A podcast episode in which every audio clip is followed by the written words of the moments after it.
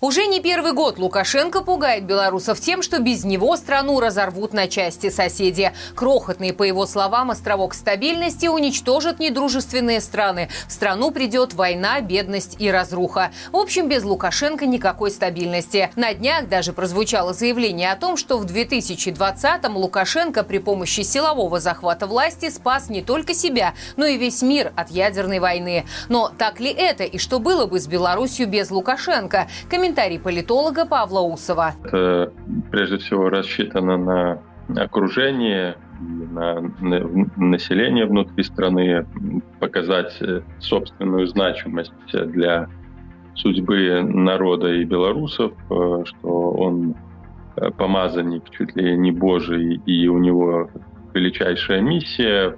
И такая риторика звучала практически постоянно с его уст, начиная с 2000-х годов, и находила отзывы, прежде всего, со стороны как населения, так и с э, стороны окружения.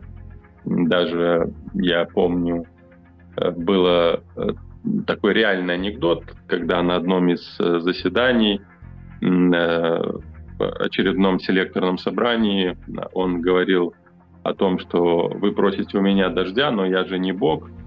А один из его там кто-то из губернаторов или мэров сказал, вы выше Бог. Э, да, и также вот э, вещи, связанные с такой повседневностью, он бывает, бывал, говорил о том, что я же вам дал дождь, вы просили дождь, вот вам дождь, вы просили то, вот вам то. То есть такая э, такое желание, собственная психологическая потребность показать э, и возвеличить, э, собственно, самого себя в глазах окружения и для собственного э, самоощущения у него существует, безусловно. И каждый диктатор, он, э, э, он испытывает на себе такие психологические, ментальные изменения, когда отрывается от физической реальности и действительно оценивает сам себя, ощущает сам себя ровным богом, такой супер сверхисторической личностью – Э, которое, от э, действий которого э, зависят судьбы миллионов. Ну, конечно, Лукашенко хотел бы перенести вот свое самоощущение чуть ли не на весь мир, выйти за границы Белоруссии и регулярно это делает, регулярно пытается донести, ну, вы, выказать свою мысль, что вот да, он чуть ли не пуп земли, что он от его решений, от его э, поведения зависит э, судьба э, человечества. Да, это комплекс Бога, можно так назвать, и комплекс Бога весьма характерен прежде всего для диктаторских режимов и диктаторских личностей. Наиболее такой недавний пример вот, проявления комплекса Бога — это попытка разрешения конфликта Пригожин-Путин, когда он давал там некие гарантии, когда он чуть ли там э, и СМИ, его окружение чуть ли не рисовали его избавителем России. Э, это, к сожалению, имеет свой эффект, э, негативный эффект для общества, потому что, да, э, и окружение Лукашенко, и подданные, по сути, белорусы могут быть названы даже не гражданами, а подданными. То же самое и в России. Они начинают воспринимать э, Э, воспринимать э, Лукашенко, воспринимать диктатора как некое божество, воспринимать его политическое присутствие как абсолютную данность, и это притупляет критические способности людей оценивать ситуацию, ну а также подавляет внутреннее желание к сопротивлению, потому что когда в сознании людей происходят э, такие перемены, и политика воспринимается, и власть воспринимается как некая божественная сущность, э, то внутренних сил и рациональной воли к сопротивлению в, этой, в этом случае не формируется. Наоборот, воспри... наоборот реальность настолько сильно давит на сознание граждан, подданных, э, что они сами себя воспринимают как безвольные рабы, которые ничего не могут сделать. И, по сути, вот такая парадигма, она существовала вплоть до 2020 года, когда люди убеждены в том, что ни их голос, ни их мнение, ни их поведение, ни их протест ни на что повлиять в стране не может и изменить ситуацию тоже не может. В какой-то степени вот эта иррациональность э, в отношении власти изменилась, поколебалась в 2020 году, но сейчас э, и сам Лукашенко, и его окружение, и пропаганда э, стремятся восстановить вот эту вот иррациональность в отношении к власти – Э, и если ну, проследить вообще действия всех социальных э, институтов э, в Беларуси, начиная от церкви православной до школы и университетов, то действительно там основная цель даже не сколько восстановить, восстановить поддержку для системы, а сколько восстановить вот эту вот иррациональную оценку и отношение к диктатуре. И Лукашенко пытается тоже продемонстрировать, что в принципе он является чуть ли не э, э, первопричиной мира и стабильности в регионе. Ну, безусловно, он пытается манипулировать э, реальностью, манипулировать сознанием людей, но это ему удается в том числе и по причине того, что авторитарная культура — и авторитарное сознание в Белоруссии, даже среди тех людей, которые выступали за э, поддержку альтернативных кандидатов, э, она доминирует, она очень сильная. И вот эти атовизмы авторитарные, они проявляются в выражениях, словах, действиях не только тех, кто считает себя приверженцами демократических перемен, но даже тех, кто занимает какие-то э, политические позиции э, в э, демократических структурах. Примеры я уже приводить не буду, их много, если, если необходимо, конечно, мог бы привести. Но речь идет о Лукашенко, и э, манипуляция вот этими авторитарными архетипами является э, гарантией, успешной манипуляции, является гарантией устойчивости авторитарной системы как таковой, а в случае Лукашенко гарантии его перезагрузки его легитимности, потому что в авторитарных системах, э, в российской системе, в белорусской системе, легитимность базируется не на выборах, а не на голосовании, а на вере в э, сверхспособность диктатора, когда он э, сохраняет, сохраняет образ сверхчеловека. Вот пока его окружение, пока даже его противники будут оценивать его как сверхчеловека, а после 2020 года его способность удержать власть именно подтвердила вот на таком примитивном уровне его сверхчеловеческие как бы, такие лидерские способности, да, э, стала элементом и гарантией его власти. И главная задача, например, демократических СМИ, это как раз-таки разрушение вот этого божественного, квазибожественного нимба, то он там э, э сверх, э, сверх э, президент, сверх человек, сверх, сверх политик. Мы видим Э, авторитарная вот эта система окружения, информационное поле пытается создать этот опыт, а СМИ должны его разрушить. Кстати, вот одной из причин в 2020 году вот этого коллапса электорального и заключался в том, что э, на смену вот этому локальному сверхчеловеку Лукашенко пришел сверхглобальный лидер, авторитетный Путин. Э, потому что э, в 2019, начале 2020 года, но прежде всего в 2019 году, были соцопросы, кто для белорусов является наиболее авторитетным политиком. Вот Путин был на первом месте. Э, и э, произошло замещение. практически, если мы проследим модель поведения белорусов в 2020 году, особенно политиков, они ориентировались на сверхчеловека, который держит в руках судьбу Беларуси. Не Беларусь, не их выбор, а именно Путин.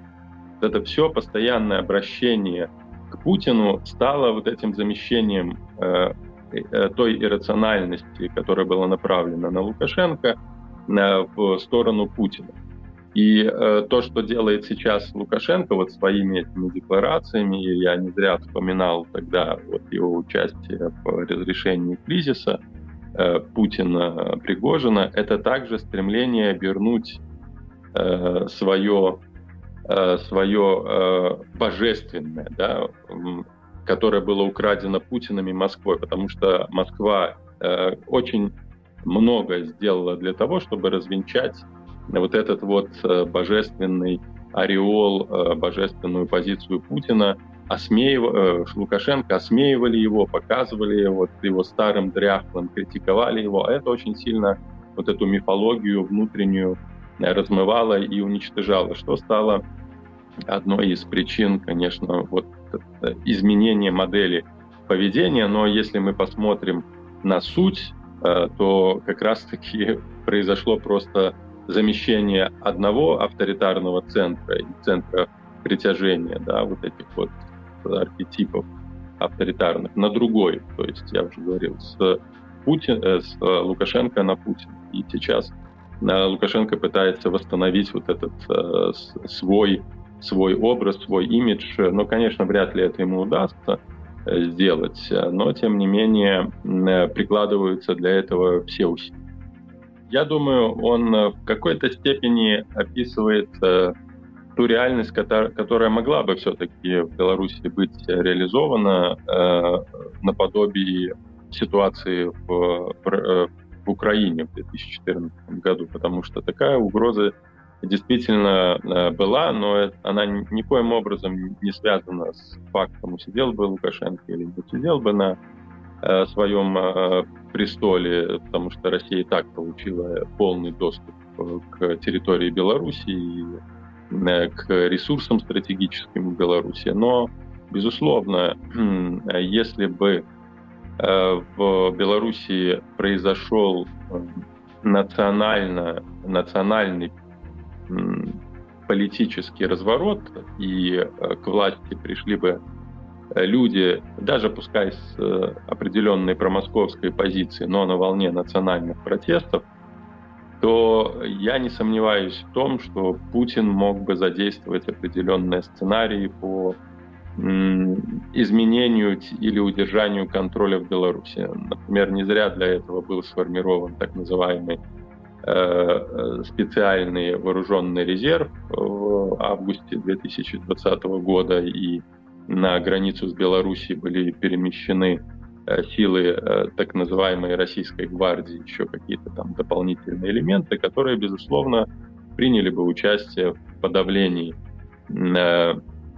в подавлении вот этих вот национальных протестов и национальных изменений, если бы, если бы Лукашенко потерял власть. Я думаю, что было бы множество различных сценариев, потому что, конечно же, нельзя игнорировать желание прежде всего Москвы любой ценой удержать под контролем постсоветские э, государства. И если бы русские ощущали угрозу, особенно если бы это был бы не промосковский полностью кандидат в Беларуси, то, то э, сценарий мог бы быть э, ну, довольно-таки драматичным. Вместе с тем, а самая важная отличительная суть э, событий 2020 года и событий 2014 года в Украине. То, что в Украине протесты не были вызваны электоральной революцией. Да, то есть формально Янукович был легитимным. Да, вот его выбрали на выборах, он был как бы президентом, и России было от чего отталкиваться. Они как бы вот защищают легитимного президента.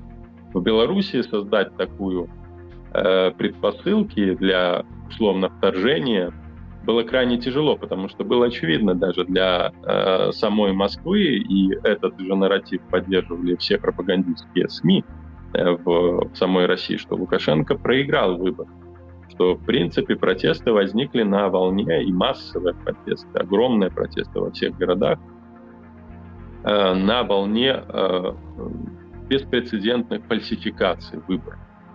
И поэтому, скажем, вводить войска, когда весь мир да, видел, даже тот же Китай, что э, проблема-то как раз-таки в фальсификации и в том терроре, который, то было бы сложно. В этом случае э, русские могли, конечно, задействовать другой сценарий, обеспечение порядка, войти как миротворцы, да, чтобы не было преступности, чтобы, как было сделано, например, в, той же, в том же Казахстане да, в 2022 году. То есть э, я думаю, что у русских на этот счет было масса возможных взаимодействий, но вводить э, войска на фоне мощных национальных э, протестов в Беларуси для Путина, конечно, было бы самоубийством.